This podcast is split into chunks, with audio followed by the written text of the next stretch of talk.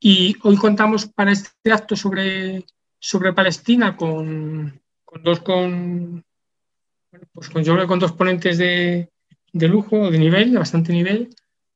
Por un lado vamos a contar con, con Isaías Barreñada, que es profesor de, de la Universidad eh, de Relaciones Internacionales, si no, si no digo más, sino que me corrija él, ahora, y durante bastantes años pues estuvo trabajando tanto en, en la Casa Árabe como en, llevando también temas de, si no me equivoco, de Oriente Medio en, en Secretaría de Internacional de Comisiones Obreras del Sindicato. Em, y estoy buscando un momento la presentación también de la compañera Jaldía para no meter la pata, creo que me conozco menos el y tenía una presentación más extensa, ya lo tengo aquí. Y Jaldía, eh, Jaldía espero de haber dicho también bien el apellido, si no me disculpas si me corriges sin ningún problema, es activista palestina, es miembro del movimiento de mujeres palestinas Al-Karama, eh, Al-Karama de Samidón, perdón si no lo pronuncio correctamente y si no me corriges sin problema. Y es eh, también del comité preparatorio de la conferencia de la Ruta Palestina Alternativa, que también si quiere luego nos puede explicar brevemente la, iniciativa, las iniciativas en las que está implicada en apoyo al pueblo, al pueblo palestino. En, el funcionamiento del acto va a ser similar a, otros que hemos, que hemos realizado. tendremos una, primero las intervenciones de, creo que va a ser en este orden, Jaldía y posteriormente Isaías. Y una vez que termine sus intervenciones, podréis hacer, o durante las intervenciones, podréis hacernos llegar a través del, del chat del canal por, por YouTube del, del CAUN las vuestras aportaciones, preguntas o cuestiones que iremos trasladando a los, a los ponentes, a la ponente y al ponente, para posteriormente hacer un, bueno, pues un proceso más de debate o enriquecimiento con las aportaciones que entre todas y todos queramos, queramos realizar. Y, y, bueno, yo creo que ya he dado un poco de palique por mi parte para dar cinco minutos de cortesía para que se fuese incorporando las, las personas que quisieran al, a este acto para compartirlo con, con, todos nosotros. Y sin más, sin más pérdida de tiempo, porque aquí habéis venido a escuchar a Jaldía e Isaías, pues les doy paso a ellos. Yo me silencio el micrófono y Jaldía, cuando quieras, pues todo tuyo. Hola, muy buenas tardes a todas y a todos. Muchas gracias, Luis. Eh, gracias a Isaías eh, y, al CAUM por preparar esta, esta charla sobre lo que está pasando en Palestina. Eh, Palestina lamentablemente no salta a las noticias a menos que haya pues, hechos como los que hemos visto en los últimos días, de un número elevado de personas asesinadas, de destrucción y de y de ataques masivos por parte del ejército de la ocupación israelí. Eh, ¿Cómo empieza esto? Pues mm, no vamos a irnos muy atrás en la historia de Palestina porque si no nos llevaría muchísimo tiempo contarlo y explicarlo. Vamos a, voy a contar los, últimos, los hechos de las últimas semanas y lo que ha llevado a que, a que haya noticias sobre Palestina o que Palestina salga en las noticias oficiales. Eh, empezamos a, escuchar sobre Palestina con la detención o el secuestro de nuestra compañera Juana Ruiz Sánchez, o conocida como Juana Rismaui, una ciudadana española madrileña que lleva 35 años eh, viviendo en Palestina y los últimos 15 años trabajando los comités eh, de salud en Palestina, entre Belén, Jerusalén y otras ciudades de Cisjordania además de ser trabajadora de los servicios de salud o los comités populares de salud, porque no es en, el Ministerio de Sanidad de, la Autoridad Palestina, sino los comités populares de, salud de Palestina. Eh, Juana también hacía de intermediaria o cooperante entre Palestina y las organizaciones eh, mm, españolas que eh, cooperaban en los territorios palestinos ocupados. Al ser española y hablar el idioma y venir eh, muchas veces a visitar a, su familia y a su patria, por supuesto, aquí, pues también aprovechaba para dar charlas, contar eh, de primera mano lo que se vive o lo que pasa ahí en Palestina, que no, llega mucho, entonces pues contarlo o escucharlo de, primera mano de alguien que lo vive en el día a día siempre es interesante y Juana nunca, nunca dijo que no a, nadie que la invitara a, contar lo que ella conoce sobre Palestina. Incluso en los tiempos de pandemia, cuando empezó la pandemia, eh, pues, mm, ha dado varias informaciones o charlas o conferencias por videoconferencia para contar cómo se vive la, situación del COVID-19 ahí en Palestina y las necesidades y las, faltas de, recursos que hay y que sufre la población palestina. El 13 de abril el ejército de ocupación sionista entra en la casa de, de Juani, se la lleva, como este hecho ocurre mucho con las personas palestinas desde hace muchos años, pero que ocurra a una ciudadana con nacionalidad española es lo que eh, es llamativo y, que Juani no, no participa en actividades eh, de resistencia, ella es una trabajadora, una activista humanitaria, digamos, ella lo que hace es contar lo que está pasando y intentar también ayudar sobre todo a la población civil palestina en el, en el apoyo a mujeres, en temas de concienciación, de dar conocimiento, de eh, temas de salud eh, referentes a la mujer. Eh, estuvo casi 10 días en detención sin saber de qué se le acusa, sin tener derecho a defensa, sin tener derecho a visita familiar cosas que, que, también sufren las, las mujeres y, y, hombres en Palestina desde hace muchos años. Ha habido intentos de intervención por parte de la diplomacia española para intentar saber qué es lo que está pasando con Juan y hasta hace hasta más de después de dos o tres semanas tuvo su primer juicio, juicio militar, por supuesto, en el que se le ha acusado de colaborar en actividades mm, supuestamente terroristas. Esto es un hecho que debemos seguir denunciando y hablando, y aunque hoy estemos hablando de los últimos acontecimientos en Palestina, el hecho de la detención y, secuestro de, de Juani es un hecho muy importante y hay que decirlo y denunciarlo siempre porque no nos podemos callar lo que está pasando ahí. Eh, unas semanas después comienza en, Palestina, o llevaba ya tiempo, eh, la amenaza de desalojo de 28 familias de un barrio de Jerusalén, el barrio Sheikh Jarrah, y este hecho también de desalojo de familias palestinas, tanto de Jerusalén como en otras partes, es un hecho que no es nuevo, pero pocas veces salta a las noticias o nos llega, porque Israel cuando ocupa Palestina quiere el territorio sin la gente y tiene un plan eh, sobre el que trabaja desde hace muchos años, que es la judaización de la ciudad de Jerusalén y vaciarla de sus habitantes. El hecho de vaciar eh, eh, o desalojar a estas familias del Sheikh Jarrah eh, pues hace que la ciudadanía palestina, tanto en Jerusalén como en otras partes, eh, empiece a salir a la calle, a manifestarse, ante, a, que hayan protestas en contra del desalojo de estas familias. Estas protestas son respondidas con mucha violencia por parte del, ejército de ocupación, deteniendo y hiriendo a mucha gente, disparando a los manifestantes con, con balas de goma, que son balas de hierro realmente recubierto de goma, hiriendo a mucha gente y haciendo y sobre todo disparando a los ojos, eh, un hecho que hace que las personas, la persona a la que eh, disparan ah, finalmente le causa la pérdida de la visión o pérdida del ojo.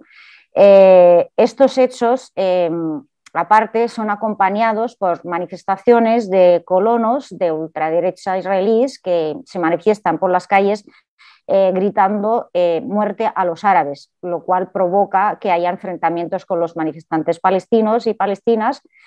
Y el ver que, que esto no para y que la gente sigue saliendo a la calle y ver la cantidad de heridos y detenidos que hay alrededor de este hecho, también hace que por primera vez gente palestina de, la Palestina ocupada en el 48, los que llevan ciudadanía israelí eh, y que viven bajo pues, con, esa ciudadanía israelí desde hace muchos años que se pensaba que, se les ha desvinculado de su identidad palestina y les ha separado del resto del territorio palestino y el resto de palestinas, acuden al barrio de Sheikh Jarrah, acuden a Jerusalén en masas también y eh, muestran su apoyo a, la gente de Jerusalén. Este hecho también luego em, mm, surgen manifestaciones en ciudades como Haifa, Jaffa, Lida, sobre todo en Lida hay muchos disturbios y muchos, eh, mucha persecución y, ataques por parte de colonos y del ejército que causan eh, la muerte de un joven palestino y, muchos heridos. Al ver que esto no, no, para, eh, a pesar de, la respuesta de la ciudadanía palestina, ya sea en Jerusalén, eh, o en las ciudades del 48, eh, hay un llamamiento por parte de, la gente de Jerusalén hacia la resistencia palestina en la franja de Gaza de que hagan algo. Ante este llamamiento, la resistencia palestina en, la franja, sabiendo lo que les espera si ellos hacen algo, lanzan una advertencia. Primero, advierten al, ejército de ocupación si no deja en paz a las personas del barrio de Sheikh Jarrah, si no dejan de atacar a los manifestantes, si además no dejan de,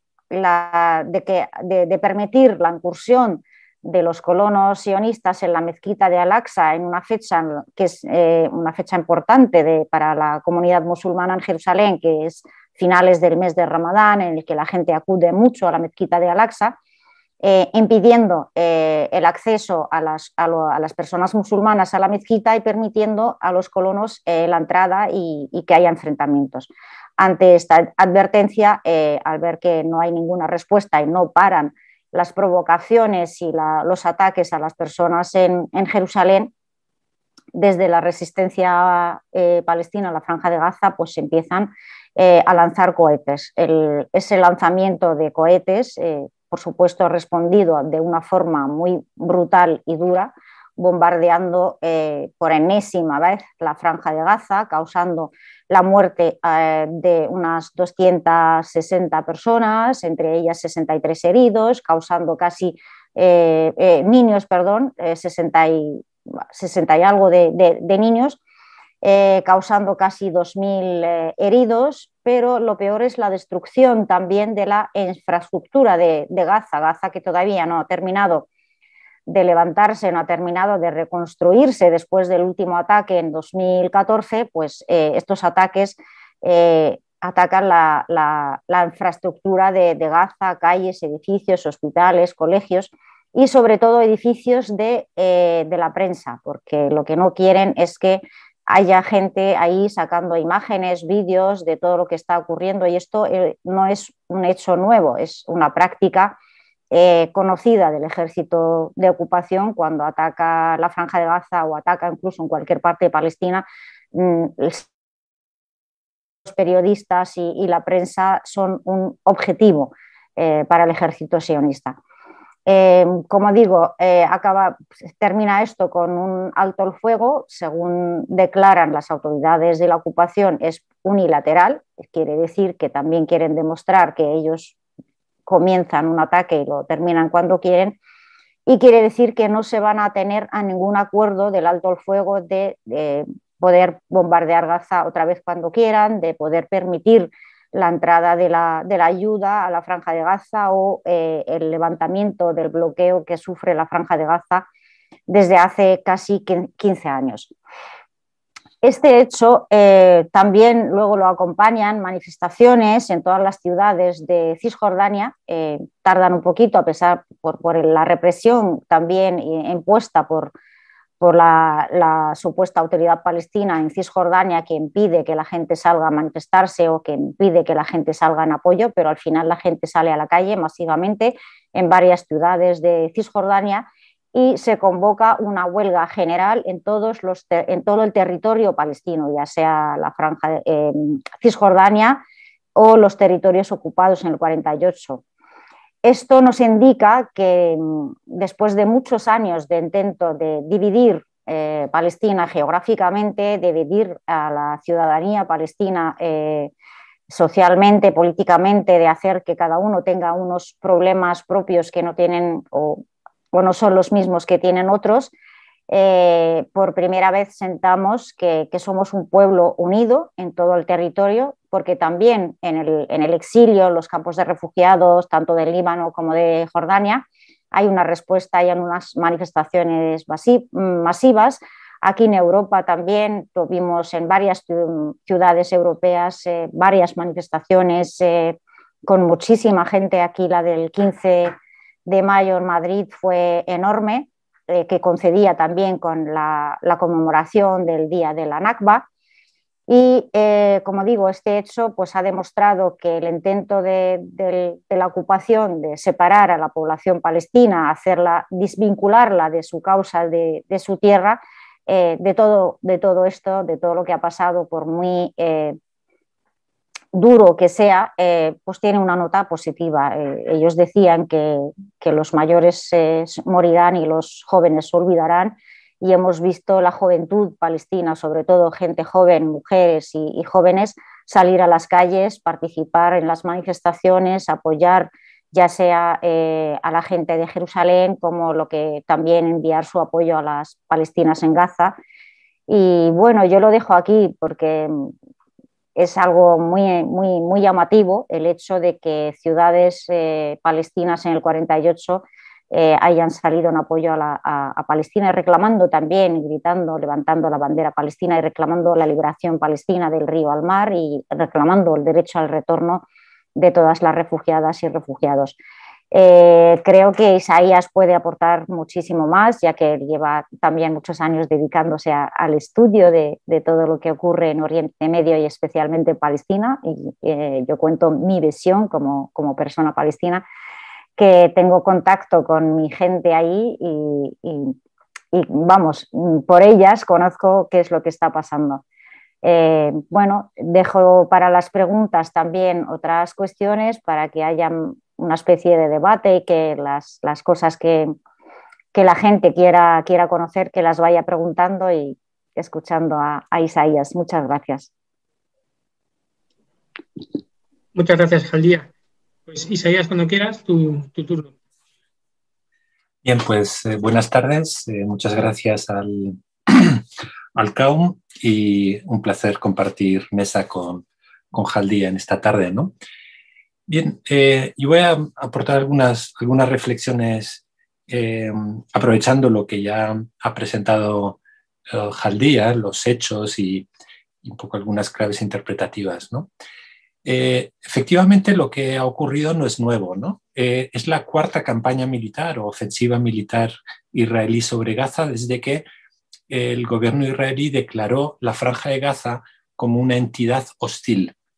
Después de los resultados electorales del 2006, después de la crisis interna en, el gobierno palestino con la, ruptura entre Gaza y, Cisjordania, eh, Israel establece un, uh, un, bloqueo a Gaza y le somete a sanciones. Y y es curioso cómo esas medidas punitivas son adoptadas además por la comunidad internacional, que castigan también a Gaza. Eh, y desde entonces ha habido tres eh, campañas militares, tres ofensivas, esta es la, es la cuarta. Hubo una en 2008, a final del 2008, principio del 2009, en el 2012 y en el 2014. ¿no? Esta es una quizás más corta que las anteriores, con menos víctimas, aunque con una destrucción enorme. ¿no?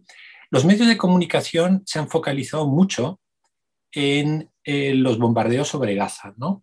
pero como ha señalado muy oportunamente el Jaldía, en realidad estamos hablando de un, conjunto ¿no? entrelazado de em, expresiones de resistencia de muy distinto nivel y en distintos ámbitos. ¿no? Empieza siendo una resistencia civil de los pobladores de, un barrio ante la limpieza étnica, ante, ante la voluntad de desalojo ¿no? por parte de las autoridades israelíes de, una serie de familias, que luego se extiende a la ciudad vieja, a la explanada de las mezquitas, que luego se contagia a los pueblos palestinos dentro de Israel y que eh, finalmente tiene esa dimensión también eh, eh, armada en Gaza. Pero hay otras manifestaciones también.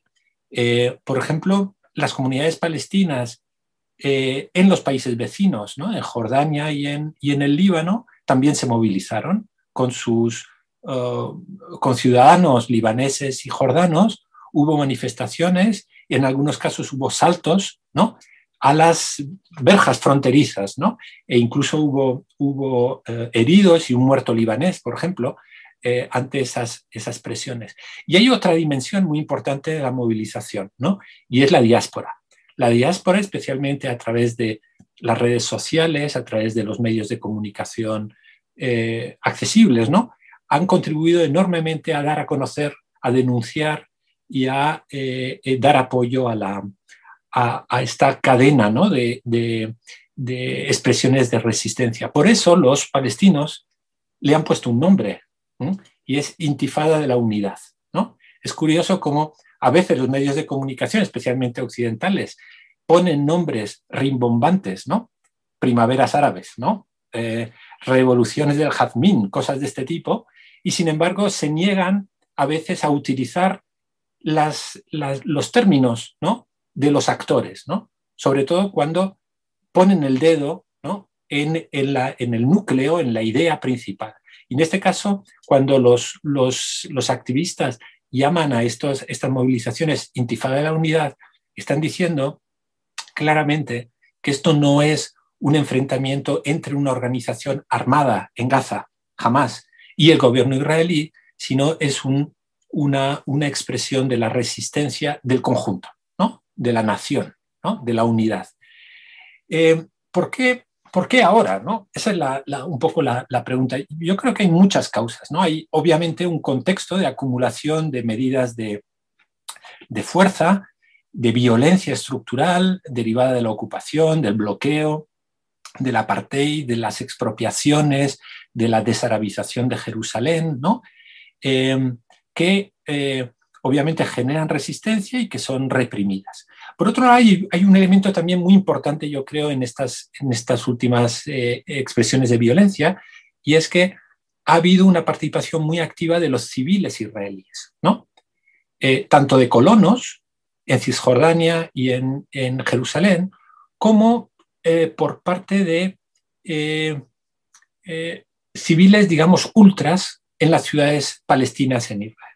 Es decir, ya no estamos hablando solo de un enfrentamiento entre la población ocupada y la policía o los militares, sino que ha habido grupos ultras, ¿no?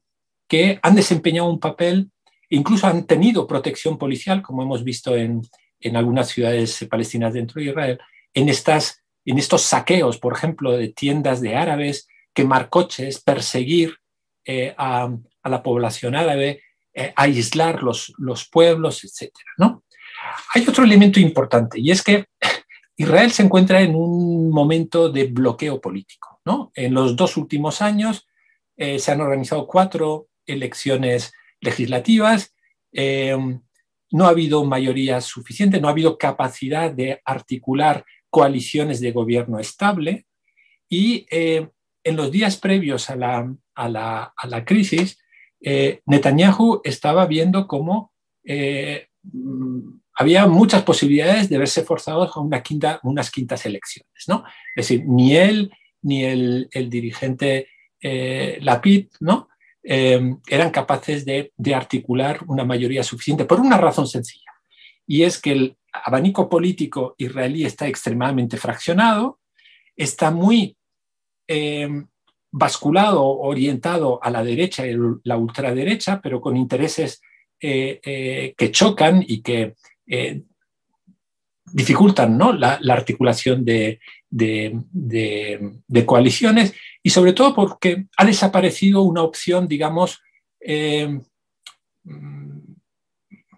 dispuesta a un, acuerdo con los palestinos y no hay tampoco la posibilidad de articular alianzas que incluyan a los palestinos con ciudadanía israelí, que recordemos que antes de estas últimas elecciones era el principal partido de la oposición. los 15 diputados palestinos en la Knesset conformaban el grupo político más importante fuera del gobierno. Eh, sin embargo, excluidos de cualquier posibilidad de...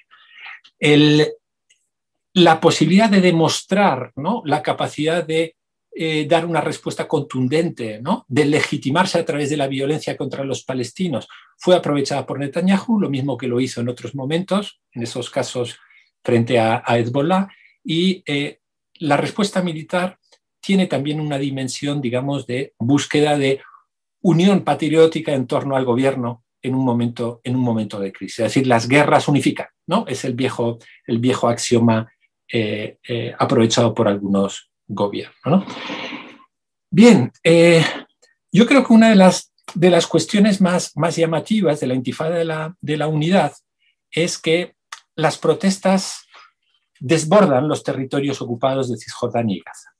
Y esto es una novedad. No quiere decir que los palestinos con ciudadanía israelí eh, hayan estado al margen del movimiento nacional, pero es cierto que sus condiciones eh, les han, digamos, colocado en una situación muy especial. Estamos hablando de cerca de un millón y medio de palestinos que viven dentro de Israel, que tienen ciudadanía israelí, pero que desde 1948 son ciudadanos de segunda, que viven una discriminación institucionalizada. Eh, siempre han sido percibidos como un cuerpo extraño dentro del Estado de Israel. Y eh, esta es una de las primeras ocasiones en el que hay realmente una participación eh, articulada, simultánea, con eh, un levantamiento o con una ola de protestas en los territorios ocupados. Ellos han tenido su propia agenda política, una, una agenda nacional palestina, cada vez más cercana a las posiciones del Movimiento de Liberación Nacional. Recordemos que en 1956 tuvo lugar la famosa masacre de Kufar Qasem, en el 76 eh, las manifestaciones por las expropiaciones de tierra que dieron lugar al Día de la Tierra, que es una efeméride para todos los palestinos, es una movilización de los palestinos del, interior, del 48. En, en octubre del, del 2000 también hubo manifestaciones de apoyo a la segunda intifada y fueron masacrados una docena de, palestinos en el, famoso Octubre Negro. Pero esta es la primera vez en la que realmente hay una articulación y esto es la expresión de, un, de una dinámica que se ha ido construyendo desde la crisis del proceso de Oslo, desde el colapso del proceso de paz en torno al año 2000, en el que cada vez más en el movimiento nacional palestino participan plenamente los eh, llamados palestinos del 48, ¿no? o palestinos con ciudadanía israelí. Y la violencia contra ellos, ¿no? Eh, yo creo que va a dejar una huella o va a agrandar la brecha intercomunitaria en, en, Israel. Es decir, todo el discurso de que Israel eh, garantizaba los derechos culturales, religiosos, etcétera, de su minoría árabe, porque les llaman así, árabes israelíes, para no llamarles palestinos, ¿no? Eh, se viene abajo con esta violencia, no solo por parte de la policía, sino también por parte de civiles eh, radicalizados. ¿no? Esta, esta intifada de la unidad también muestra la relevancia de algunos actores políticos que hasta el día de hoy no forman parte orgánica de la Organización para la Liberación de Palestina. Estamos hablando de Hamas y de la Yihad Islámica. Dos organizaciones que han formado parte de la resistencia de una manera genérica del Movimiento de Liberación Nacional sin estar en la OLP. Y en este caso vemos cómo Hamas va a aprovechar un momento de pasividad o de incapacidad de respuesta del gobierno palestino y de la OLP para eh, responder. Y no lo hace desde su singularidad de organización político-militar islamista, sino lo hace en clave nacional. Y eso la gente lo ha entendido. ¿no? La gente ha entendido que jamás durante estos días se ha comportado como un actor de la resistencia, ¿no? de la resistencia nacional, no de una opción política determinada eh, con unos con otros. Ha sorprendido su capacidad de respuesta militar, no vamos a entrar en discutir si era oportuna o no y los medios, etcétera, pero eh, lo cierto es que eh, eh, jamás ha demostrado tener mucha más capacidad de la que esperaban los, los, propios, los propios israelíes y plantea, plantea obviamente un reto, ¿no? Y es, es urgente, es urgente integrar a todas las fuerzas palestinas en las estructuras eh, eh, del movimiento de liberación, de liberación nacional palestino. ¿no? Es un llamamiento, en cierta forma, muy serio al gobierno palestino del presidente Abbas y a la, a la OLP, que han demostrado que han perdido iniciativa en estos, en estos casos. ¿no? Bien, Eh,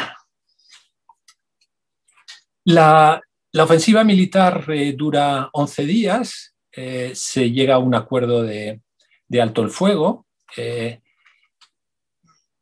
con, mediación ¿no? egipcia y de, otros, y de otros actores, pero Israel mm, mantiene un discurso que es que esta campaña no ha sido contra los palestinos en general, sino particularmente contra Hamas y que no ha terminado. Y es interesante porque lo que plantean, en realidad lo que hacen es exacerbar el pretexto de que es Hamas y por lo tanto la etiqueta de organización terrorista, ¿no? para seguir manteniendo abierto pues, el, proyecto de, acabar con Hamas, de eh, impedir que pueda reconstruir sus, capacidades, ¿no? Porque todo lo que lleva la etiqueta terrorismo, obviamente va, a ganarse el apoyo internacional, ¿no? Y es muy común, además, que eh, en las noticias que, hay, que, se han, que, han proliferado estos días, ¿no? Eh, rápidamente se caracterizaba a la resistencia palestina, a Hamas, etcétera, como organizaciones terroristas. ¿no? Es, automático ¿no? la, la, identificación y obviamente es un, tipo de, relato, de discurso muy efectivo a nivel internacional, ¿no? porque inmediatamente se le considera en el, en el, campo, en el campo de los malos. ¿no? Eh, esto en realidad es un mecanismo para negar ¿no? el componente nacional. Eh, las, las, expresiones políticas de, eh, islamistas, en muchos casos, ¿no? En muchos casos, son más expresiones nacionales que islamistas. Lo vemos en el caso del Bollah, lo vemos en el caso, en el caso de, de, Hamas de, forma muy clara. ¿no? Eh, de hecho, ellos se autodenominan ¿no? resistencia, ¿no? la resistencia. Y, eh, aunque tengan una agenda, una agenda eh, de transformación social y una agenda con valores, etcétera, generalmente conservadores, etcétera, pero su, gran parte de su, de su acción política y de su legitimidad la ganan precisamente en ese componente más nacional que, que islamista. Y es precisamente para negar eso que Israel insiste en focalizar en Hamas em, y en su supuesto carácter, supuesto carácter eh, terrorista. ¿no? Yo creo que la crisis también ha puesto en evidencia el bloqueo, las carencias las contradicciones, la incoherencia y al final la complicidad de la comunidad internacional. ¿no? Eh, empezando con el tipo, digamos, de declaraciones inmediatas. ¿no? la mayor parte de las declaraciones, tanto de Naciones Unidas como de eh, la Unión Europea, de los estados, eh, ha sido que cesen las hostilidades, pero recordemos que Israel tiene el derecho a autodefensa. ¿no? ese siempre el mismo mantra. ¿no? Y es muy llamativo porque eh, muy pocas declaraciones oficiales han recordado que también los palestinos tienen derecho a defenderse. Los palestinos tienen derecho a seguridad, como cualquier ser humano. ¿no? Eh, sin embargo, la, insistencia, la insistencia del derecho a la autodefensa o a la defensa legítima, ¿no? Al uso de la violencia para defenderse legítimamente de una agresión solamente se le ha atribuido, eh, se le ha atribuido eh, a, Israel. ¿no?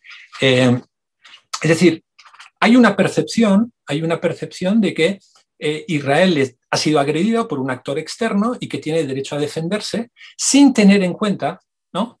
que Israel está ocupando esos territorios. ¿no? Por lo tanto, el derecho de autodefensa se ve obviamente necesariamente modulado, ¿no? ¿Cómo se puede esgrimir autodefensa cuando estás ocupando otro, otro territorio, cuando estás sometiendo a, dominación eh, y coerción a, otro, a, un territorio allá y a su población? ¿no? Las respuestas además han sido de lo más diversas. En países como, como Francia o como Marruecos se han prohibido las manifestaciones de solidaridad con Palestina, ¿no? Se les ha percibido, se ha percibido a ese tipo de manifestaciones como eh, riesgos, incluso para la seguridad del propio, del propio país. ¿no? En, el, en el caso de, Francia, porque se identifica eh, la, solidaridad con Palestina con eh, lo que los franceses han llamado últimamente ¿no? el, el islamo-izquierdismo, ¿no? y en el caso de Marruecos, porque se considera que es una crítica a la normalización que han puesto en marcha eh, Israel y Marruecos en los últimos años. ¿no? Em, bien, no voy a entrar en, describir un poco la respuesta de distintos actores, de Naciones Unidas o, de, países árabes, pero lo que es evidente es que la comunidad internacional em, ha tenido una capacidad eh, extremadamente limitada y sobre todo no ha tenido voluntad ¿no? real de eh, intervenir y de hacer valer, hacer valer eh, algunos principios en este caso. desde el punto de vista, digamos, intentando hacer algunas conclusiones. ¿no? La primera es que la intifada de la unidad desmonta el discurso que se había instalado desde el 2011 de que Palestina ya no era una prioridad, que Palestina ya no importaba, no era la clave de la estabilidad o de, eh, de, la, situación en Oriente Medio. Un discurso que fundamentalmente se construyó después de las revueltas árabes del 2011 eh, y que fue además muy extendido porque no solamente analistas, sino responsables políticos, eh, periodistas han contribuido en cierta forma a invisibilizar, ¿no? a poner en, segunda o en tercera fila a Palestina. Y esto ha permitido, en realidad ha servido para que Israel siguiera día a día eh, desarrollando sus prácticas de colonización y de, limpieza eh, étnica. ¿no? Una segunda cuestión llamativa, yo creo, es que Israel no solamente eh, ha respondido como suele hacer, sino que en este momento yo creo que se ha puesto en evidencia que el giro conservador y liberal de Israel los últimos 15 años ha llegado a unos niveles ¿no? Eh, de, digamos, de uh, racismo institucional, de deriva étnica excluyente, en realidad un comportamiento más propio, digamos, de una potencia colonial clásica, ¿no? que de una supuesta democracia liberal, tal como se define en la, en la región. ¿no? La violencia, ya no solo por parte del, Estado, a través del ejército, de la policía, sino con la implicación de civiles, ¿no? encuadrados o protegidos por la policía, pues ha mostrado escenas realmente sorprendentes, ¿no? obscenas, ¿no? de colonos ocupando casas, de malos tratos a conciudadanos, de golpes a campesinos, ¿no? Eh, una violencia gratuita. ¿no? Eh, probablemente hayáis tenido ocasión de ver algunos vídeos ¿no? que han circulado en las redes en el que se preguntaba a jóvenes, ¿no? adolescentes, ¿no? qué pensaban sobre lo que estaba ocurriendo.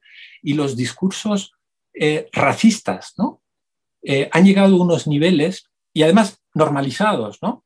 que eh, ponen en evidencia un poco la deriva, la deriva de eh, no solamente el sistema político israelí, sino también la sociedad israelí construida sobre 70 años de prácticas eh, coloniales. ¿no?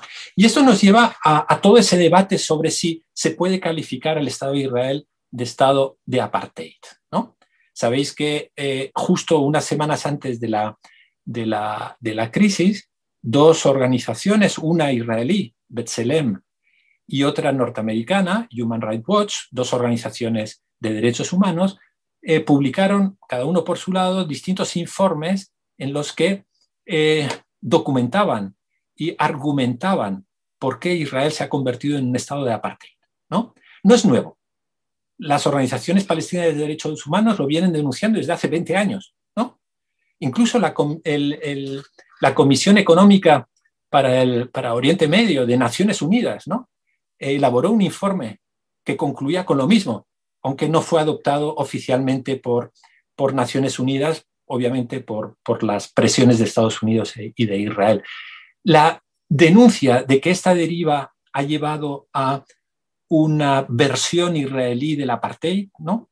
Es cada vez más, más evidente. Y esto ha vuelto, digamos, a, poner un poco en solfa esa idea muy extendida en Europa, muy admitida, de que, de acuerdo, hay sionistas radicales, pero luego están los sionistas liberales que son presentables, que es con quien podemos dialogar, ¿no? La pregunta es, ¿acaso hay colonialismos benignos y colonialismos radicales? ¿no? Eh, ¿Son inofensivos los colonialismos eh, moderados, ¿no? ilustrados? Eso me recuerda un poco a aquellos que defienden el colonialismo porque extiende la, civilización occidental por el mundo y por lo tanto se justifica. Es decir, la, deriva de Israel pone de relieve el hecho colonial. Y esto es una, yo creo, un, elemento muy importante de lo que ha ocurrido en las, en las últimas semanas. Ha ganado una relevancia, ¿no? Nunca vista hasta ahora el, enfoque, el paradigma ¿no? colonial para caracterizar este, este, este caso. ¿no? Yo no le llamaría conflicto, sino eh, el, cuestión israelo-palestina. ¿no? Bien, eh, yo creo que mm, Netanyahu no tiene un proyecto claro, ¿no? Eh, más allá de eh, hacer todo lo posible para que los palestinos se vayan. ¿no? Eh, realmente lo que ha defendido en los últimos años, de hecho lo ha verbalizado, ¿no? es que no le interesa un acuerdo, quiere simplemente que los palestinos sean víctimas dóciles, que haya paz, pero sin acuerdo ni compromiso, es decir, paz por paz, sin ningún tipo de contraprestación. Eh, yo creo que, Israel se ha instalado ¿no? en asumir que puede vivir prolongando una dominación sin solución política. ¿no? De hecho, el plan Kushner, ¿no? el plan que, el, eh, que la administración Trump presentó el año pasado, venía a ser en cierta forma eso. ¿no? Palestinos, reconocer que habéis perdido. Solo os queda aceptar un plan que os permita vivir medio dignamente, ¿no? Esa era su, propuesta, ¿no? Cuestión obviamente que los palestinos, palestinos rechazaron. Netanyahu no tiene, y no solamente Netanyahu como, como líder político actual, sino el, establishment israelí no tiene una alternativa hoy clara y aceptable, obviamente, para, para el caso de, de Palestina. Por lo tanto, la confrontación es previsible. Eh, esto es un episodio doloroso y triste, pero que probablemente se repita dentro de unos meses, dentro de, unos años, porque los palestinos no se resignan a ser víctimas eh, dóciles. ¿no? Yo creo que este caso nos, nos eh, invita, nos, en cierta forma nos reta, ¿no? A eh, plantearnos algunas cuestiones, ¿no? Desde fuera, sobre todo, los que seguimos este tema, los que podemos opinar, los que podemos difundir información. Yo creo que es muy importante que empecemos a subvertir el relato, ¿no? Subvertir el relato. Empezando por cuestiones de terminología, ¿no? Que deberíamos revisar. Hay toda una serie de, de términos, ¿no? En torno a este, a este caso que se han, normalizado, hablamos de conflicto, ¿no?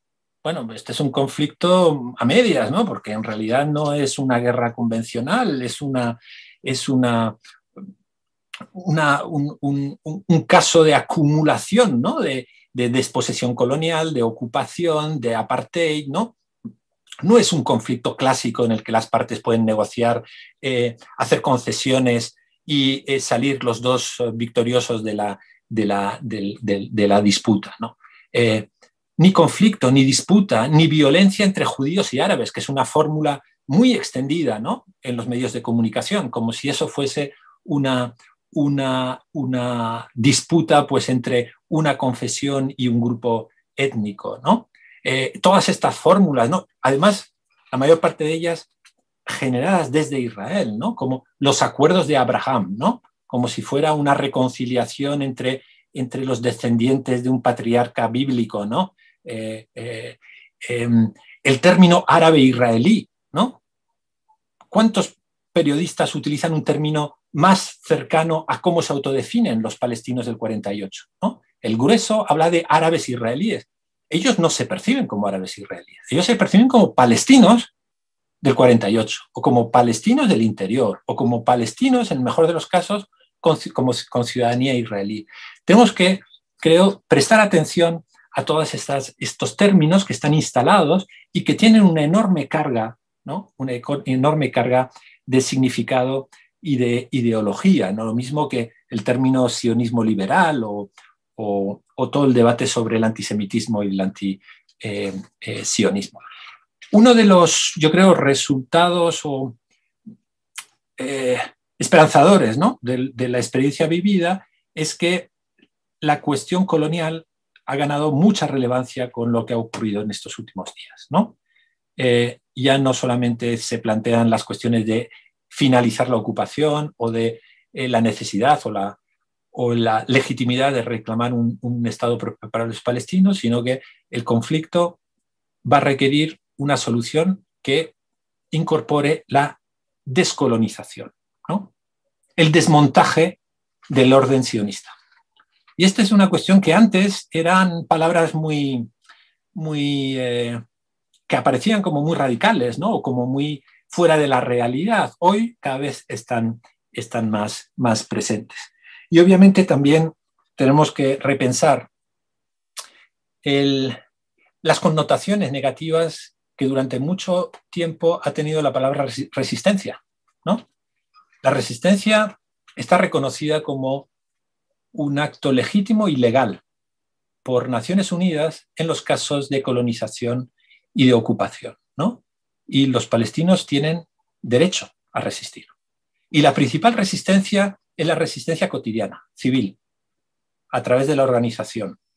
Es lo que hacen Juana, lo que hacen los comités populares, lo que hacen muchos movimientos sociales, las familias, ¿no? Todas las estructuras sociales de los territorios ocupados resisten día a día creando una economía alternativa, sistemas de protección alternativos, seguridad, información, ¿no? Esa es la principal resistencia. Y luego también está la resistencia, obviamente, obviamente eh, armada, ¿no? Eh, para, para, terminar, eh, solamente comentar que ya la comunidad internacional se ha descolgado diciendo que será necesario un esfuerzo para reconstruir Gaza. ¿Mm? Era lo previsible. Hay una gran destrucción, hay pérdidas humanas, eh, hay organismos internacionales eh, que están sobre el terreno y que evalúan los daños. Inmediatamente la respuesta está empezando a, articularse y es eh, contribuir pues, a, la reconstrucción. ¿no? El secretario de Estado de Estados Unidos, Blinken, está ahora mismo en, Israel y en Palestina y ha prometido al presidente Abbas una cifra pues, de, no sé cuántos millones de dólares para, para, para reconstrucción de Gaza. ¿no? Obviamente es necesaria la reconstrucción, claro que sí, pero esta transferencia de recursos, ¿no? Para reconstruir o para desarrollar o para dar servicios, ¿no? Puede convertirse, si no va acompañada de esfuerzos políticos, ¿no? Para resolver los problemas que dan pie a la ayuda, ¿no? Se pueden convertir en parte del problema. Por lo tanto, creo que es un reto también los países donantes y somos ciudadanos de, un país miembro de la Unión Europea, que además tiene cooperación bilateral muy importante con Palestina, eh, somos corresponsables también de que nuestros eh, responsables políticos sean más coherentes y no se limiten a lavarse la conciencia con un volumen de dinero, sino que se comprometan políticamente en paralelo ¿no? a, eh, a contribuir de manera efectiva a que se resuelva el problema, es decir, que se acabe que se acabe la ocupación, que puedan volver los refugiados y que se acabe la parte. Pues muchas gracias.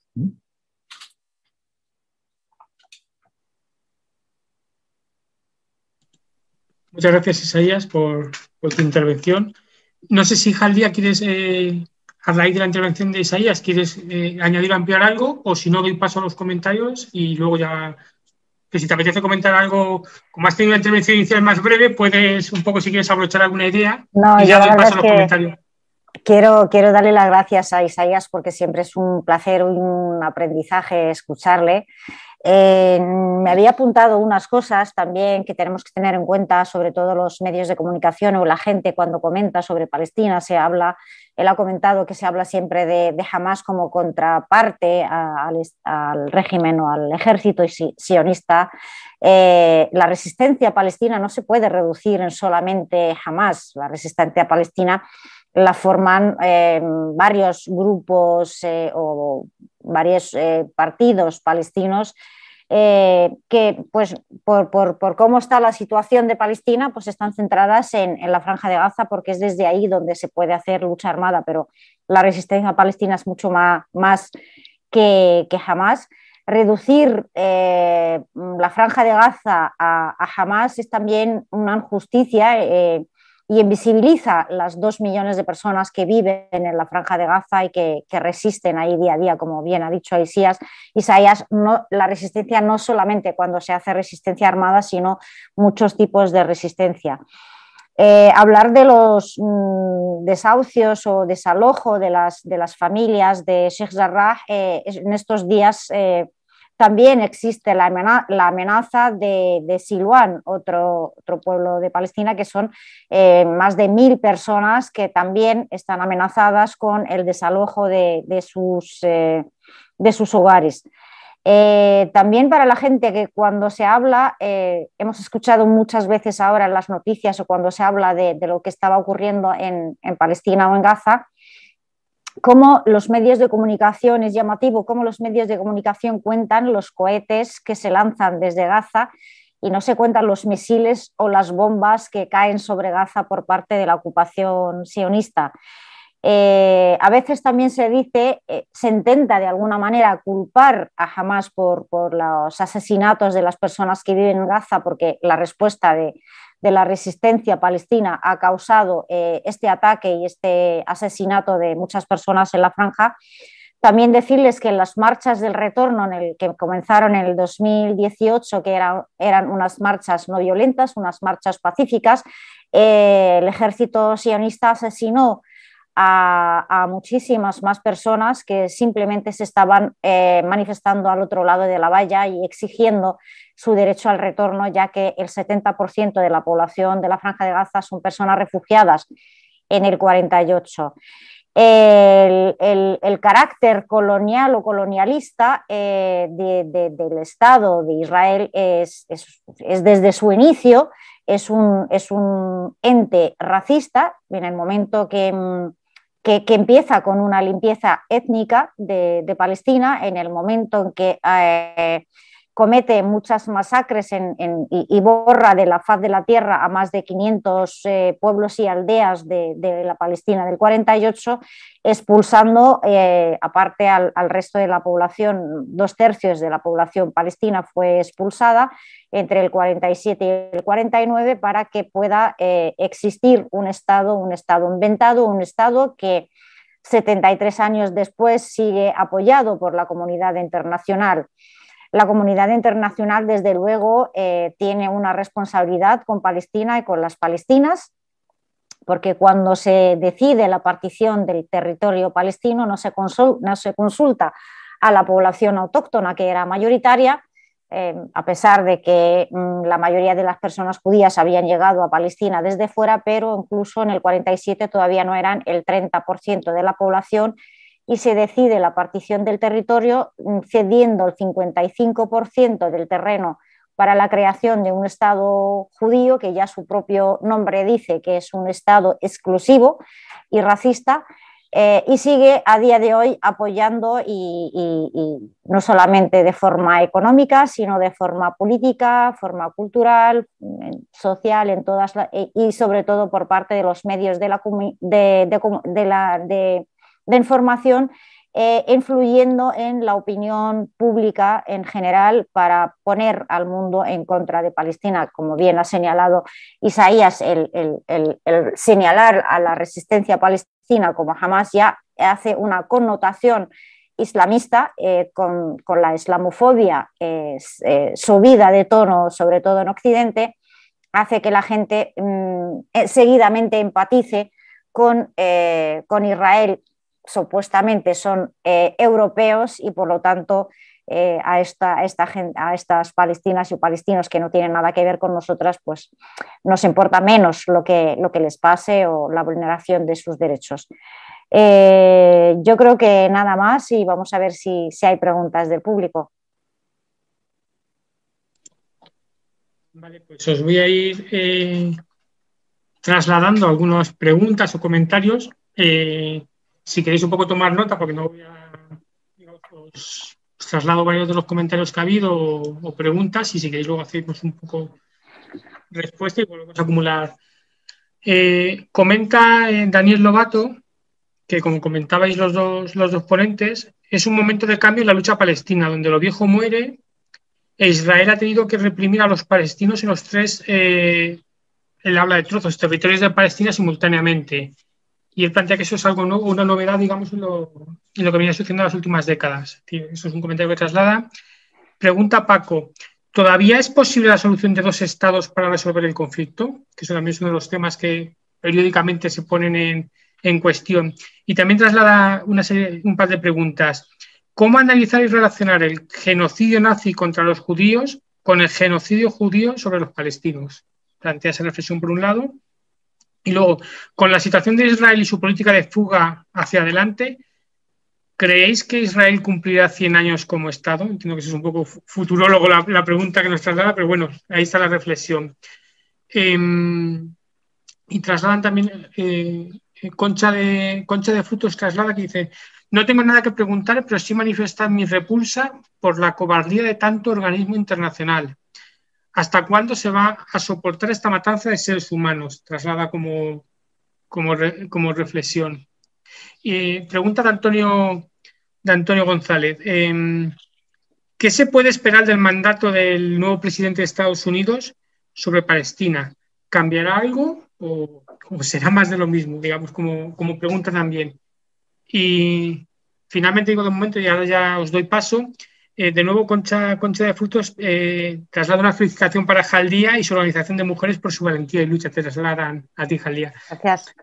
Eh, se han, bueno, han sido reflexiones y también dos o tres preguntas. Pues si queréis un poco la. Quien queráis de los dos empezar, yo me selecciono el micrófono y contestar un poco lo que os parezca o queréis aportar.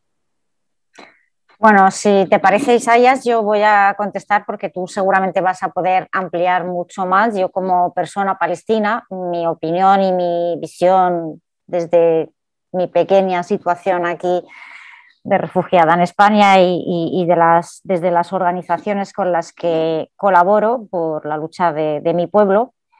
El momento de cambio que comenta Dani, eh, cierto, lo estamos viendo, lo estamos viendo por todos los hechos que hemos, que hemos comentado antes, el, que haya una, una intifada de la unidad, el que se levante el pueblo palestino en todas partes, ya sea dentro de todo el territorio de la Palestina histórica y toda la diáspora y los campos de refugiados, creo que se está acercando. Igual no, no conseguimos un cambio tan rápido, pero ya ha comenzado, ha comenzado el cambio.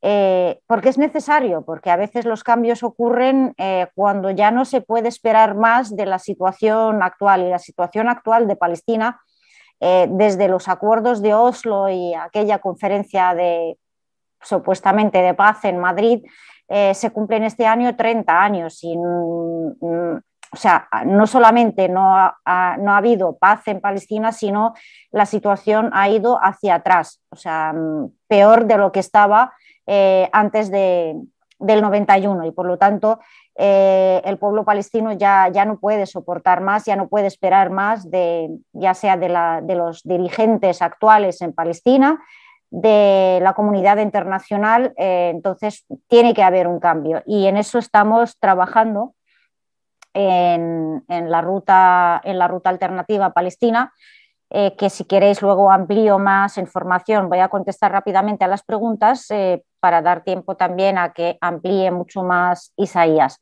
Eh, la comparación entre lo que el genocidio nazi contra las personas judías y lo que está pasando en Palestina no, es, no, es, no hace un trato de, favor a lo que está ocurriendo, ¿no? se ajusta a lo que está pasando en Palestina, porque en primer lugar el proyecto sionista comenzó mucho antes de la Primera Guerra Mundial. Eh, y, eso indica que ya mucho antes de, que ocurra el genocidio en Europa, que recordemos que ha ocurrido en Europa, no, Palestina no ha tenido nada que ver, ni ningún país árabe o musulmán, eh, el proyecto sionista eh, como proyecto colonizador comenzó muchísimo antes y ya se estaba fraguando.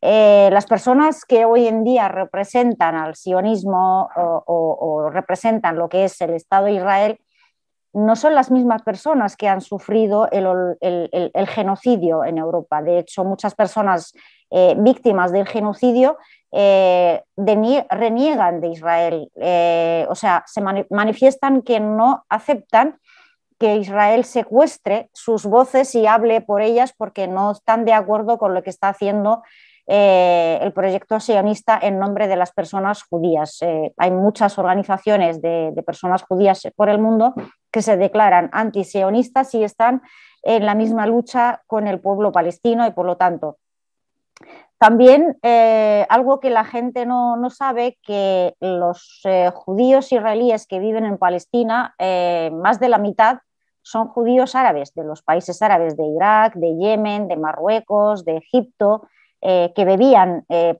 mm, de forma pacífica, con igualdad de derechos en los países y palestinos, por supuesto, eh, que vivían en igualdad de derechos que sus conciudadanos y que no, no han vivido lo que, lo que han vivido los, los, judíos de Europa. Por lo tanto, no, no dejemos que Israel utilice esta excusa del genocidio para justificar que los judíos, para poder vivir seguros, tengan que tener un Estado porque no sería la respuesta, no sería la solución. La solución hubiese sido que las personas puedan vivir en sus estados o sus países donde vivían antes eh, con igualdad de derechos eh, como ciudadanos de cualquier parte del mundo donde hayan vivido antes. Eh, por lo tanto, no, no, es, no, es, no, justifica, no lo que está pasando ni comparar lo que está pasando, lo que está haciendo hoy en día eh, la entidad sionista con las, con las palestinas desde hace casi 100 años es una limpieza étnica que ellos no han sufrido ni tiene nada que ver con ellos, simplemente utilizan los mismos métodos quizás e incluso eh, peores. Eh, en cuanto a lo de si Israel va a cumplir los 100 años o no, pues imperios mm, más grandes se han caído. En Palestina, de hecho, ha habido varias eh, etapas donde Palestina ha vivido bajo ocupación. han sido ocupaciones o distintas porque han venido eh, gente de otros sitios mm, sin intentar desplazar y vaciar a la población palestina, sino pues mezclándose con ella, gobernando durante mucho tiempo. Recordemos que Palestina estaba bajo el sultanato otomano el sultanato gobernaba, mandaba, cobraba impuestos, pero la población palestina, sobre todo la sociedad civil palestina, pues vivía en sus pueblos y aldeas trabajando y, pagando puestos y tal. Luego vino el, mandato británico, que es la antesala del proyecto sionista y es lo que facilitó que el proyecto sionista se, se instalara en Palestina, pero tampoco a pesar de que ha habido mucha represión hacia, hacia la población palestina y muchas injusticias, pero eh, no, hizo, no, comenzó la limpieza étnica, sino que apoyó la, represión y la limpieza étnica que estaba haciendo los sionistas antes de la creación incluso del Estado de Israel. Por lo tanto, eh, el pueblo palestino nos está demostrando al mundo que, que, 100 años después sigue existiendo y eso quiere decir y sigue luchando y que llegará un día en que, en que esto acabe y podamos vivir, eh, retornar y vivir en paz. Y la, en la Palestina que, que, todos soñamos y proyectamos, que es una Palestina libre donde vivan todas las personas eh, en iguales condiciones y derechos, independientemente de la religión eh, que practiquen o que, o que, sea su confesión. Eh, ¿Qué esperamos del, del, nuevo gobierno de Estados Unidos? Pues no esperamos nada bueno. O sea, no, sabemos que la, administración de Estados Unidos siempre ha apoyado al Estado de Israel y, y no por, no por mm, algo no sé cómo expresarlo, no, no, no, es por Israel, sino porque Estados Unidos tiene intereses en la zona, porque les, le interesa tener un aliado en el corazón de Oriente Medio para seguir dominando, seguir eh, usurpando los recursos, de, los recursos de, esta zona, para seguir generando conflictos, para seguir vendiendo armas, que recordemos que también los conflictos eh, armados entre países árabes eh, debilitan estos, estos, países, impiden que, los pueblos se rebelen contra, contra estos gobiernos lacayos para, para Estados Unidos y eh, también eh, económicamente también salen ganando con, la venta de, las armas. Eh, con el proyecto en el que estamos trabajando, la preparación para la conferencia de la ruta alternativa, me gustaría hablar cuando, cuando, después de escuchar a, a, Isaías, porque es un proyecto que une las palestinas de dentro con las de fuera para conseguir el cambio, ese cambio que queremos para nosotras. Muy bien. Bueno, yo voy a mm, comentar un poco lo de si todavía es viable la, solución de los dos estados, ¿no?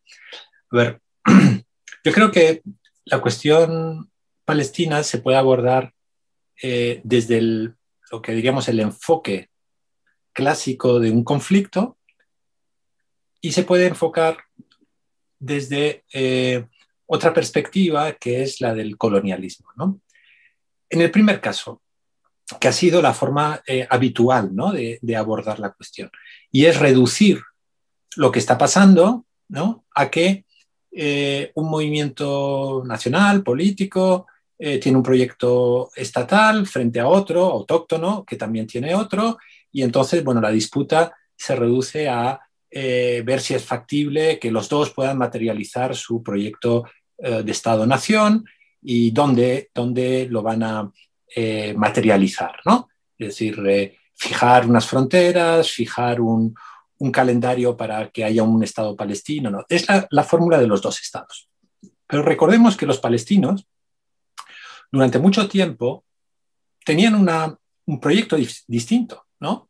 Y era que cuestionaban la legitimidad de origen de un proyecto colonial y lo que querían es que la población autóctona se autodeterminara sobre el territorio en el que habían vivido siempre. ¿no?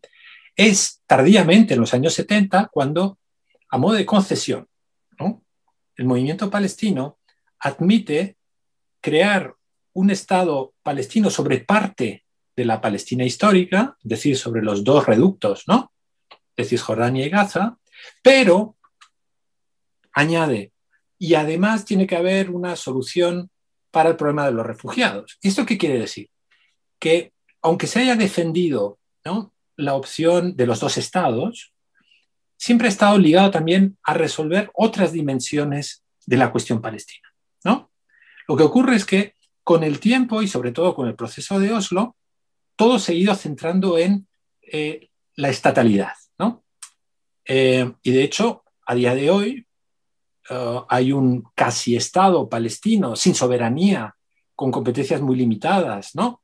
Eh, que eh, se autocalifica de Estado ¿no? y que tiene un reconocimiento incluso internacional eh, importante, pero que en la práctica no puede comportarse como un Estado porque gran parte de la comunidad internacional que ha financiado la construcción de este casi Estado no da el, el último paso. ¿no? ¿Qué ha ocurrido? Es que Israel formalmente se embarca en un uh, proceso de resolución del conflicto que incluye la estatalidad palestina, pero en la práctica ¿no? crea las condiciones para que ésta nunca tenga lugar. Es decir, desde el inicio del proceso de Oslo, la colonización se intensifica, eh, la expulsión de palestinos crece, la implantación de colonos también. Es decir, los propios israelíes, digamos, aprovechan el proceso de Oslo, que tenía que tener como objetivo final el, Estado palestino, para hacerlo inviable. Es decir, que quienes han torpedeado la fórmula de los dos estados, ¿no? que ya de por sí es cuestionable, que no hacía consenso entre todos los palestinos y que era una concesión del movimiento de liberación nacional palestina, en la práctica Israel impide que eso se materialice. Hasta el punto de que hoy uno se preguntan, bueno, y es que aunque haya un acuerdo político, es casi imposible que haya dos estados, ¿no? O por lo menos dos estados soberanos, porque el Estado palestino nunca será soberano si no hay una evacuación de casi 600.000 o 700.000 colonos, si no hay devoluciones de, de, tierras expropiadas, etcétera, etcétera. Es decir, los israelíes han hecho inviable, inviable la fórmula de los dos estados. No es que los palestinos renuncien a el acuerdo, al compromiso histórico, no, es que los israelíes lo han hecho inviable, ¿no? Claro, si no hay dos estados, ¿qué hay? Puede haber un solo estado, pero bueno, si es en un plano de igualdad, eh, probablemente no le haga ninguna gracia al sionismo encontrarse con una minoría palestina que al cabo de pocos años, y cuando digo pocos años son realmente poquitos años, ¿eh? esa minoría palestina pueda ser más numerosa que la población israelí judía. Eh, si no es en base a la igualdad, ¿qué significa? Que ese Estado único sería un Estado con ciudadanos de dos, de dos, de dos categorías, ¿no? Y eso se llama discriminación institucionalizada, significa eh, desigualdad, significa apartheid, ¿no? Un solo Estado puede ser obviamente una, una opción interesante desde la base, digamos, de, de igualdad de derechos, ¿no? Pero eso significa, obviamente, reformular el proyecto de Estado, ¿no? tanto para los palestinos como para los israelíes. Y yo diría más, probablemente reconsiderar el proyecto sionista, porque el proyecto sionista en origen es excluyente, ¿no? Es excluyente. Un enfoque distinto, que es el, eh, el, decolonial, ¿no? Plantea el problema que esto no es un conflicto por pelearse un poco de territorio y crear un Estado. Es un problema colonial, en el que una fuerza exterior, movimiento, el movimiento sionista que se engancha a la, expansión colonial europea, desplaza población autóctona para crear su propio proyecto político y no solo eso, en el momento en que se independiza, continúa las prácticas coloniales hasta el día de hoy. Es decir, el colonialismo no es un colonialismo del siglo XIX o principio del siglo XX, es un colonialismo continuo. ¿no? Y por lo tanto, este segundo enfoque plantea, el problema no es tener un Estado o no Estado, el problema es que hay que desmontar una, una estructura de poder ¿no? colonial que viola derechos fundamentales de forma permanente y estructural. Es que no hay colonialismos benignos. El colonialismo es un crimen y debería haber desaparecido hace mucho tiempo. Y sin embargo, en el caso israelí se consiente con el discurso de que los, eh, los, israelíes tienen derecho a tener su propio Estado, con sus peculiaridades, con su excepcionalidad, etc. El enfoque de colonial, por lo tanto, no pone el objetivo en un Estado, dos Estados, no, pone el objetivo en desmontar el colonialismo. ¿no? Mismos, iguales derechos para todos. Y luego, obviamente, eso se tiene que traducir en una forma eh, política, estatal, institucional, ¿no? que probablemente sea un solo Estado pero obviamente un Estado descolonizado. Lo, que apunta el, digamos, la aproximación decolonial es que el problema no es que Israel vaya eh, royendo territorio o imponiendo unas prácticas violentas, etc. El problema, el problema es que no habrá paz hasta que no se desmonte el sionismo. Por lo tanto, eh, el, movimiento de, liberación nacional palestina es fundamentalmente ¿no? Eh, antisionista. Y no tanto estatalista, no tanto independentista, sino claramente anticolonial. Es una aproximación distinta.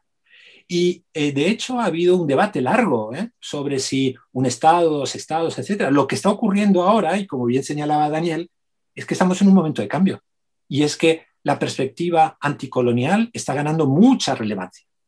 Yo estoy oyendo a dirigentes palestinos históricos, ¿no? de, los, de los de siempre, de los del establishment, que hoy hablan de descolonización, ¿no? que es un, término eh, muy, muy llamativo. ¿no?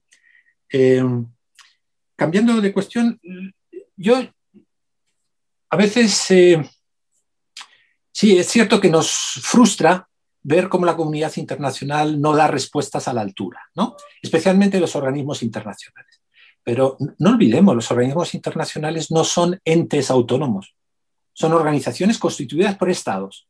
La Unión Europea no es una señora con una túnica romana ¿no? que habla en nombre de Europa. ¿no? son 27 estados, con una arquitectura institucional, con una serie de mandatos que pueden hacer unas cosas que no pueden hacer otras, ¿no? Eh, la Unión Europea, por ejemplo, no ha podido tener una declaración conjunta ¿no? sobre, sobre lo que estaba ocurriendo en Gaza porque un Estado, Hungría, se opuso. Y por lo tanto, la consecuencia fue que tuvo que callarse. La Unión Europea apenas eh, pudo eh, tener una posición firme. Por lo tanto, cuando, cuando reclamamos ¿no? a Naciones Unidas, a la Unión Europea, a la Liga de Estados Árabes, ¿no? a cualquier organismo internacional o interestatal, tenemos que entender cuál es su mandato, cómo funciona, ¿no?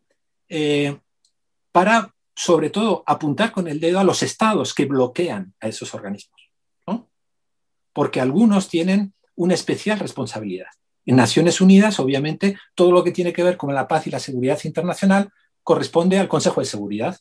Y en el Consejo de Seguridad hay cinco miembros que tienen derecho de veto.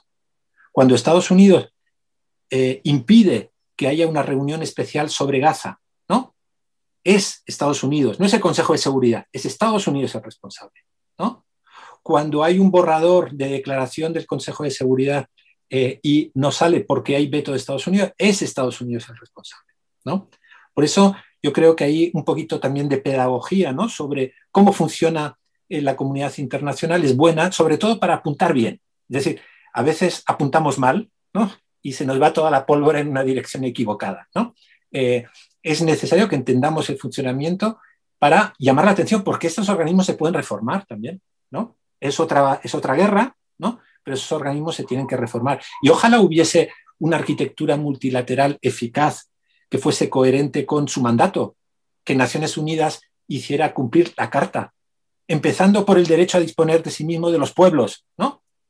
que, que figura en la Carta o en las resoluciones, si, fuesen capaces de, hacer efectivo ese, ese mandato, sería estupendo, ¿no? El problema es que, es que no dan para sí. Lo dejo aquí.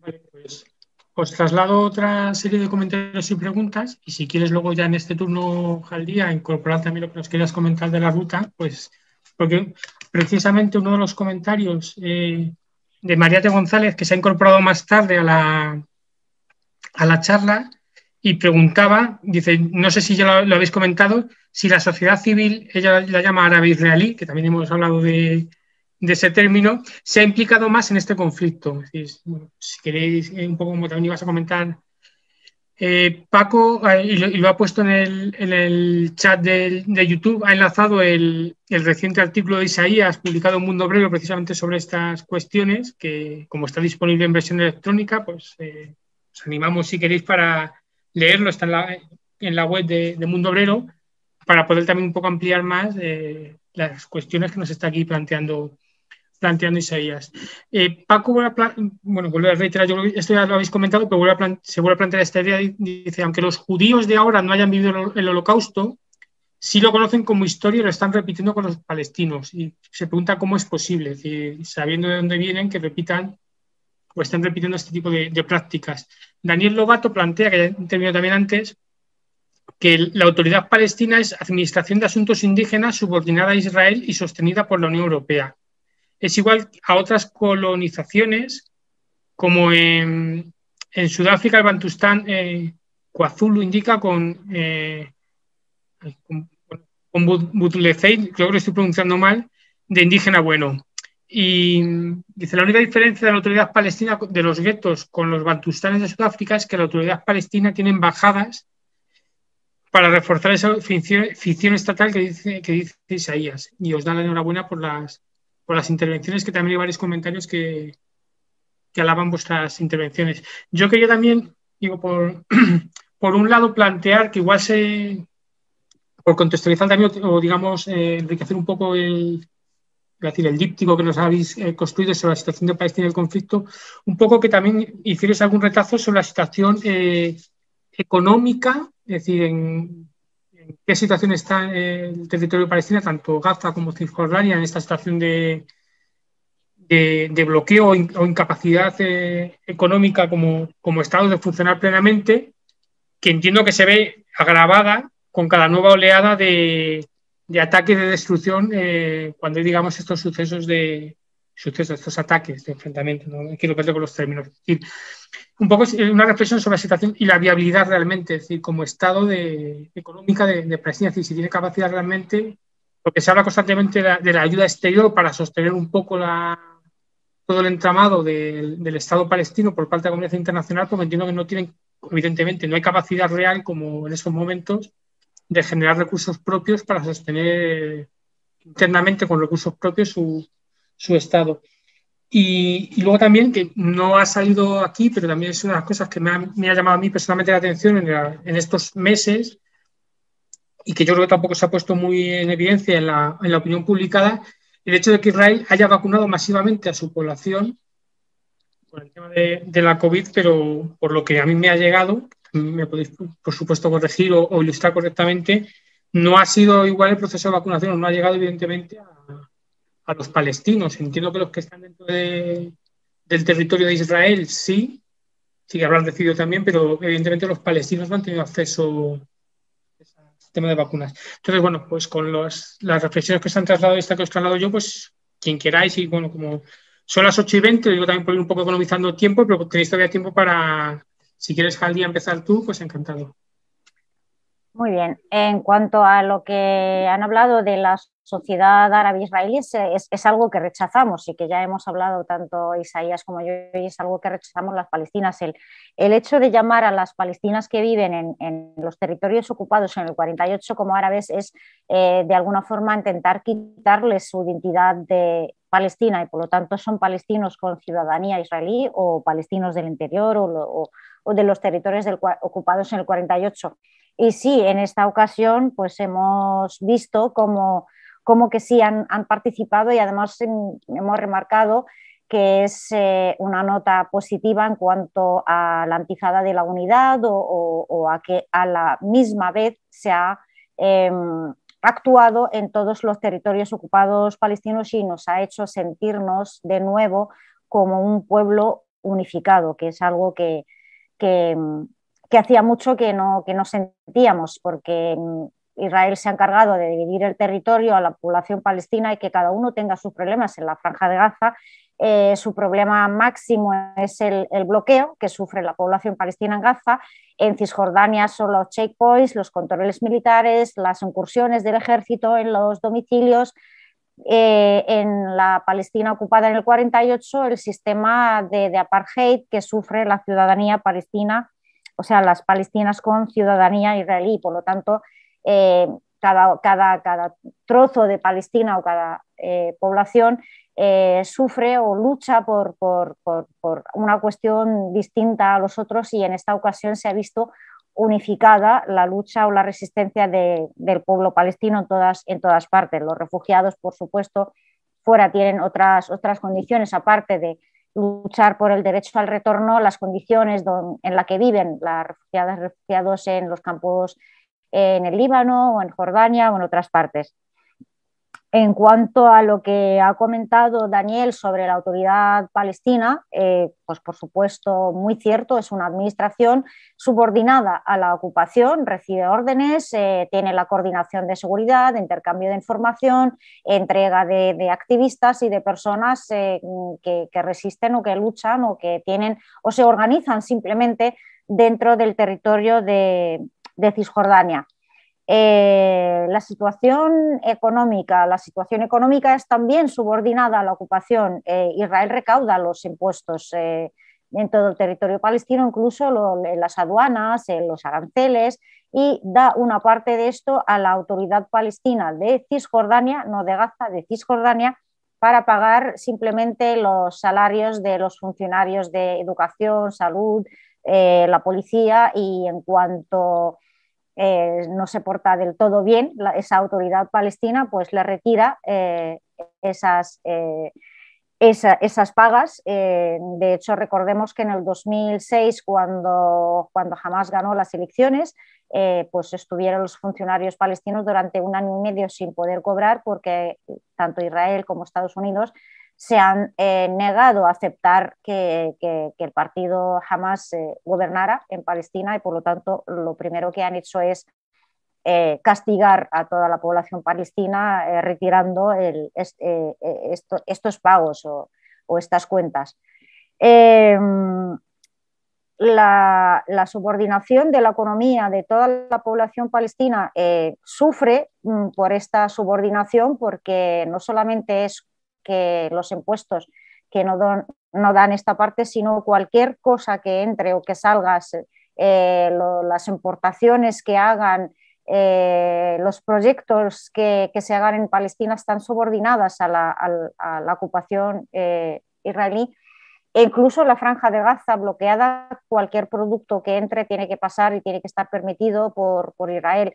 Los agricultores no se les permite eh, por ejemplo, ni siquiera eh, exportar sus, productos de frutas o de verduras o, lo que sea, ni siquiera a Cisjordania. En muchas ocasiones y a veces hay exceso de producción eh, de verduras y de fruta en Gaza y la gente no sabe qué hacer con ello porque no, no pueden vender fuera y por lo tanto es también otro motivo de la causa de, de que en la franja de Gaza haya, haya un, nivel altísimo de, pobreza y de, paro. Eh, el tema de la financiación también por la, por la, Unión Europea, ya lo ha comentado Isaías y Dani también, eh, la autoridad palestina vive de las subvenciones o la ayuda por parte de la, de la Unión Europea y finalmente todo, todos estos, o sea, no se pueden hacer proyectos nacionales, no se puede eh, hacer una economía nacional palestina eh, porque no lo permite Israel, porque quiere que sigan subordinados y quiere eh, que compren todo lo que compra la autoridad palestina, tiene que ser a través de Israel. Por lo tanto, todo este dinero al final acaba en las arcas de la entidad sionista. Em, el tema de la pandemia, sí, se, ha, presumido tanto y ha, sido una noticia casi en todos los telediarios el tema de cómo han avanzado los israelíes con el tema de la vacuna y nunca se ha mencionado eh, la destrucción incluso de clínicas de detección del, COVID eh, en, pueblos y en, ciudades palestinas, cómo se han pedido que llegue a la franja de Gaza. Eh, eh, no solamente medicamentos, sino para hacer las pruebas del COVID a, la franja de Gaza y eh, el trato desigual eh, totalmente con la, población palestina, sobre todo en la franja de Gaza y en, Cisjordania, que, bueno, que han sufrido bastante por el tema de la, de la pandemia y, la llegada, y la llegada de las vacunas. Ha llegado muy pocas vacunas y bueno, aquí tengo que hablar de la corrupción de la autoridad palestina que ha vacunado a sus allegados y a su gente y a, los altos cargos de la autoridad y, no, ha habido un trato igual tampoco con, la población palestina.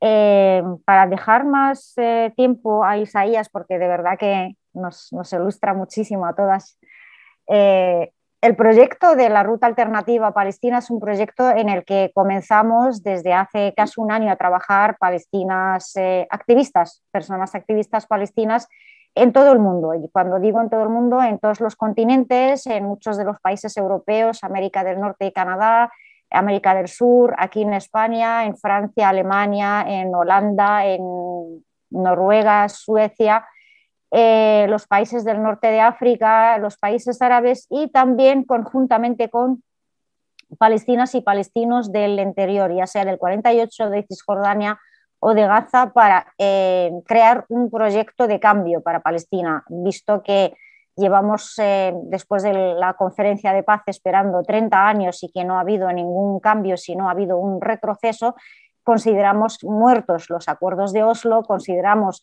incapaz el liderazgo eh, palestino, ya sea la autoridad palestina o incluso el resto de partidos políticos palestinos incapaces de dar la respuesta que, la causa palestina y que el pueblo palestino necesita y se merece después de tantos años de lucha, eh, viendo que tenemos una autoridad palestina eh, que subordinada a la ocupación y colaboracionista con la ocupación eh, en, cuanto reprime a la población palestina organizada dentro del territorio de Cisjordania, sobre todo, vemos necesario un cambio y una generación nueva, sobre todo de jóvenes y de mujeres, que mm, vemos claramente que no hay participación de la población joven palestina, que es eh, más del 70% de la población palestina, es eh, generación joven y que no se le permite el acceso a los, a los, a los cargos de toma de decisión ni, ni de participar y la participación de la mujer en, la lucha nacional palestina y en la toma de decisión también ha retrocedido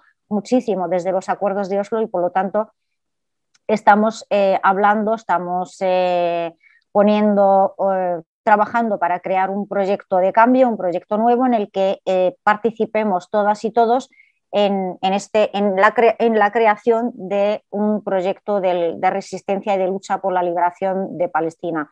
Eh, creo que por primera vez estamos participando en, esto gente de dentro y de fuera.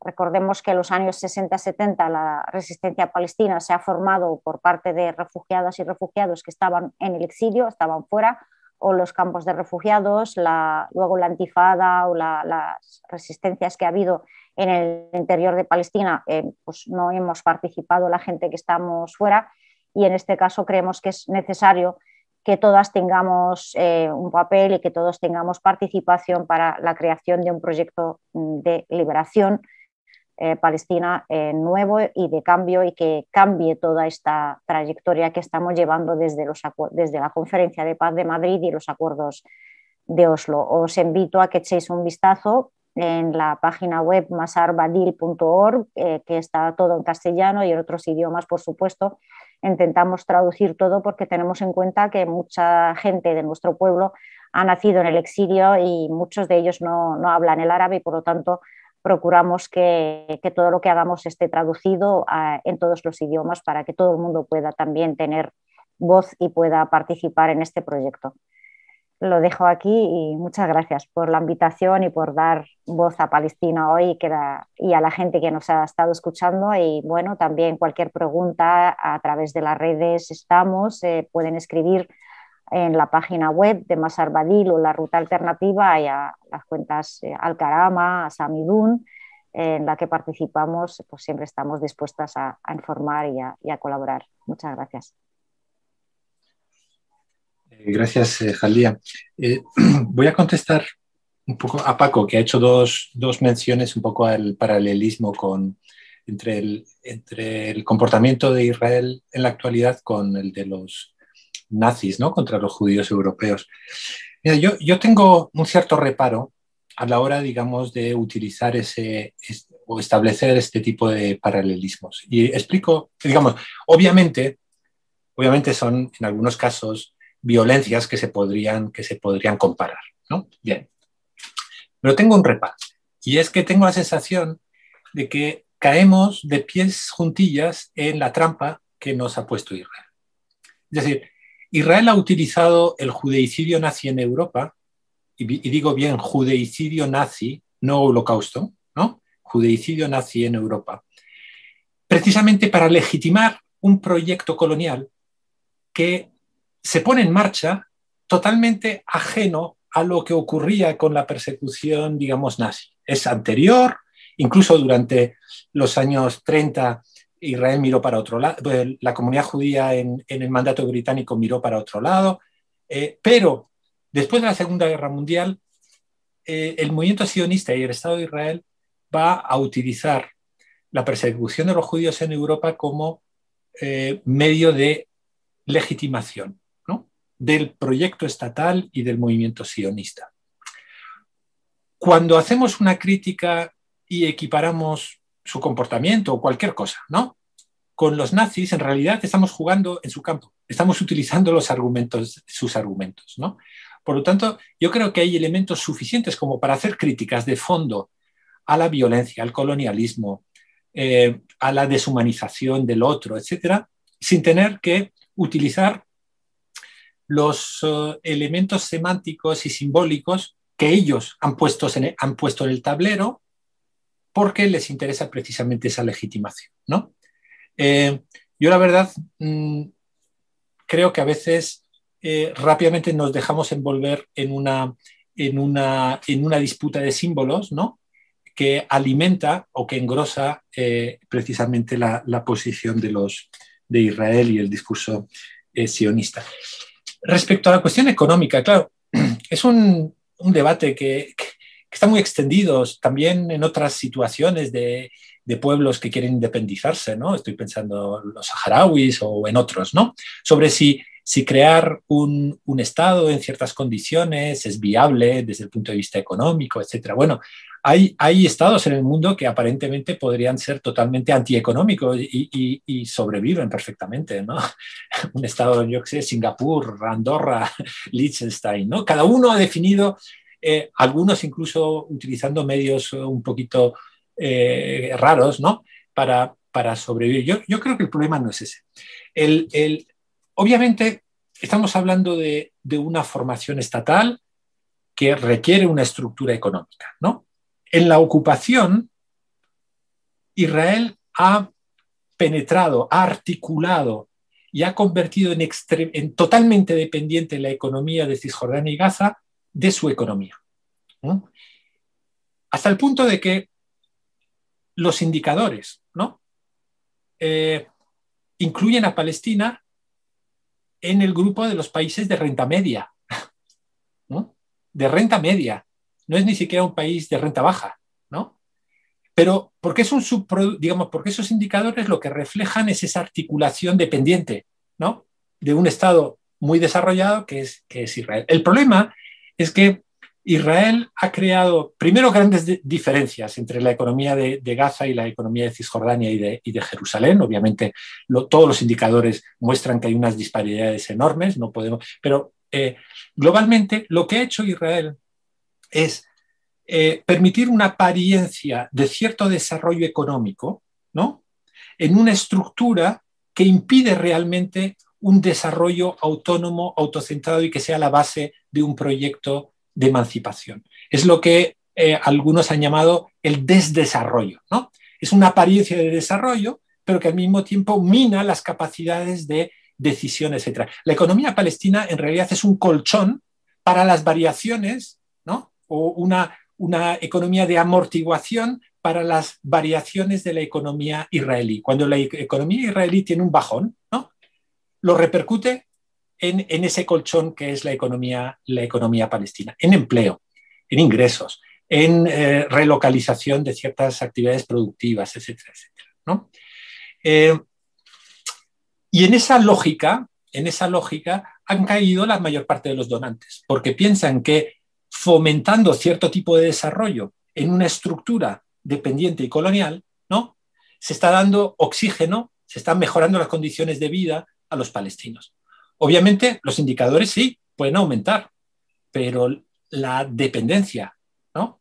La ocupación en el fondo, persiste o se agrava. Es por eso que antes terminaba diciendo que la cooperación es necesaria, la asistencia humanitaria es necesaria, siempre que esté ligada a una política firme contundente, coherente, dirigida a la descolonización. Porque si lo único que se, a lo único que se limita es a insuflar oxígeno ¿no? en una estructura dependiente, lo que hace es agravarla, mantenerla. Y aquí lo voy a ligar con la cuestión de las vacunas. las políticas de, vacunas en Israel y en Palestina muestran un poco esa perversión que ha supuesto eh, eh, todo el esquema del proceso de Oslo. Los israelíes dicen que, según Oslo, las competencias sanitarias son de la autoridad palestina. Y es cierto, ahí aparecen los documentos. Los palestinos dicen, si seguimos ocupados, las competencias de sanidad, de, protección de la población, son de la potencia ocupante, Cuarta Convención de Ginebra. Por unas o por otras, el resultado es que Israel vacuna a su población, incluido a los árabes, ¿no? Eh, y ha sido uno de los países que más, más rápido pues, ha, vacunado a su población, y sin embargo, los palestinos se han tenido que comportar como si fueran un Estado soberano, sin tener los recursos, y en una estructura en la que el ocupante ha sido desresponsabilizado. Pero es la contradicción de Oslo. En realidad eso es la plasmación de las consecuencias de Oslo creerse que se ha construido un Estado con traspaso de transferencias cuando en realidad simplemente se ha construido una estructura administrativa interina que gestiona parte de las políticas públicas siempre que tenga dinero y que la ayuda internacional sea generosa. Porque cuando no lo es o cuando no hay dinero, se queda eh, colgada. Esa es, la, es la, realidad. Palestina tiene unos niveles de cobertura de vacunas muy bajas, ¿no? como muchos otros países eh, eh, con bajos niveles de desarrollo. Muy bien, muchas gracias. Pues em, no veo, hay simplemente un comentario, pero es más una reflexión de, José Manuel que dice, mientras exista el derecho de veto, la, ONU será un gigante de la burocracia y, termina con un llamado a viva Palestina libre, pero no hay así ninguna, ningún comentario más. Es decir, yo creo que son las nueve menos cuarto, salvo que queráis añadir alguna idea más, eh, por mi parte agradeceros porque para los que no estamos tan centrados, digamos, en el seguimiento, porque estamos implicados personalmente o profesional o académicamente, pues ha sido un lujo, digamos, el contar tanto con Jaldía como con Isaías para, para ilustrarnos, para abrirnos un, digamos, un punto de vista diferente al que se suele mostrar habitualmente en la línea, de los medios de, comunicación. Entonces, eh, nada más, muchísimas gracias eh, a los dos y evidentemente a la gente que nos ha estado siguiendo a través del canal de YouTube del CAUN y nada más.